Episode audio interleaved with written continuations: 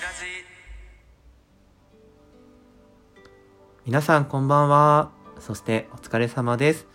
パーソナリティのマッキーです。毎週月曜日は BL 朗読と題しまして、えー僕が以前書いていた BL 作品、えーイミテーションラブを朗読させていただいてます。今回で第11話になりますので、ぜひご興味お持ちいただけましたら、1話から聞いていただけたら嬉しいです。それでは早速ですが、イミテーションラブ、えー第11話、思い人。僕はそれからというもの、抜け殻のような生活を送っていた。何を食べても同じ味しかしないし、何をしてても楽しくない。何のために生きているのかさえわからなくなりかけていた。そんな僕に安川さんが話しかけてきた。もしかしたらもっと前から話しかけていたのかもしれない。そんなことさえ今の僕にとってはどうでもいいことだった。おーい、純ちゃん。どうしたんだよさては、あの女に振られたか？あ、はあ、ええまあ、こりゃ、完全にやられてるな。よし、今日はこの安川、安川様がランチをご馳走してやろう。昼休憩に入り、安川さんが連れて行ってくれたのは社食だった。食べ物の味がわからない僕には、エネルギーさえ摂取できればどこでもよかった。安川さんと同じハンバーグ定食を胃に収めていると彼が言った。純ちゃん、お前恋愛初めてなんだろ？最初からうまくいくやつなんていねえよ。女なんてそいつだけじゃねえんだから、そう落ち込むな。なんなら合コンセッティングしてやろうか？ダメです。ダメなんです。その人じゃなきゃ。でも、もう、どうしたんだよ、急に。驚かせるなよ。わかった。純ちゃんの気持ちはよくわかった。そんなにそいつのことが好きなんだったら、男なんだったらここでうだうだ言ってる場合か？他にやるべきことがあんだろ。目を覚ませ純之助パシッ社食中に小気味いい破裂音が響き渡った。そこにいた全員が僕らを見ている。男二人で何をやっているんだといぶかる視線だ。でも、そんなことは今の僕には関係なかった。さっきと違った意味で、安川さんの強引なやり方で、愛の無知で、僕はやっと正気を取り戻したのだ。気がつくと僕は車内の廊下を走っていた。エレベーターを待つ時間さえもどかしく、階段で一気に地上まで降りる。向かうあてはなかった。ただ、今やるべきことと自分の熱い思いだけがはっきりとしていた。僕はサラリーマンや OL が行き交う真っ昼間のビジネス街をただ一人愛する人を求めてひた走った。幸せになってね。心の中で俺はそっと強く願った。笑顔でそう言えたらどれだけ良かったことだろう。好きの一言が言えない。ただそれだけのことがこんなにも辛かったなんて。俺は久しぶりに泣いた。最後に涙を流したのは一体いつのことだったろう。今まで我慢していた分まで俺は泣きに泣いた。胸が張り裂けるようだった。でも、これでも、これもすべて淳之介のため。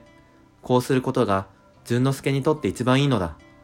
淳之介は俺なんかじゃなく、もっと真っ当な男と幸せになれる人間なのだ。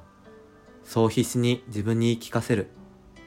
しかし、本当は言いたかったこの思いが、初めて覚えた人を好きになるという感情が、いつまでも心の奥でくすぶっていた。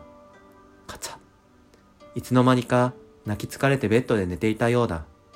部屋のドアが開く音で目が覚めた。その主は見なくてもわかる。君なり、ただいま。いい子にしていたか？ん？もう寝ていたのか？だが、まだ寝かせるわけにはいかないな。俺は意識がまだはっきりしない中、ぼんやりとその男にこれまでにない嫌悪感を抱いた。はい、今回はちょっと短めですね。第11話読み終わりました。途中から、あの、君なりの話になるんですけど、以前どっかで本名が出てたと思うんですけど、この君なりはもちろん葵くんですね。葵くんの本名が君なりです。で、まあ今回はね、純ちゃんすごく凹んでいたんですよね。葵くんから、あの、葵くんが自分の元を去ってしまって、えー、もうほんとふぬけたような、あの、純ちゃんになっていたんですけど、まあ、同僚の安川さんが、あの、パシーンと、あの、平手打ちをして、純ちゃん我に返るという、今までそうやって自分からね、人を積極的に好きになったりとか、あの、情熱的になったことがない純ちゃんが、本当に、あの、葵くんのことが好きで行動に出るっていう。ただどこもね、どこにいるかもわからないし、当てもないけど、あの、走り出してしまう。なんかそこの、あの、純ちゃんの急な情熱が感じられるシーンだったかなと思います。で、最後のシーンですよ。あの、葵くんはね、純ちゃんのことをもう好きになりかけてるんですけど、最後の最後で何やら新しい登場人物が出てきましたね。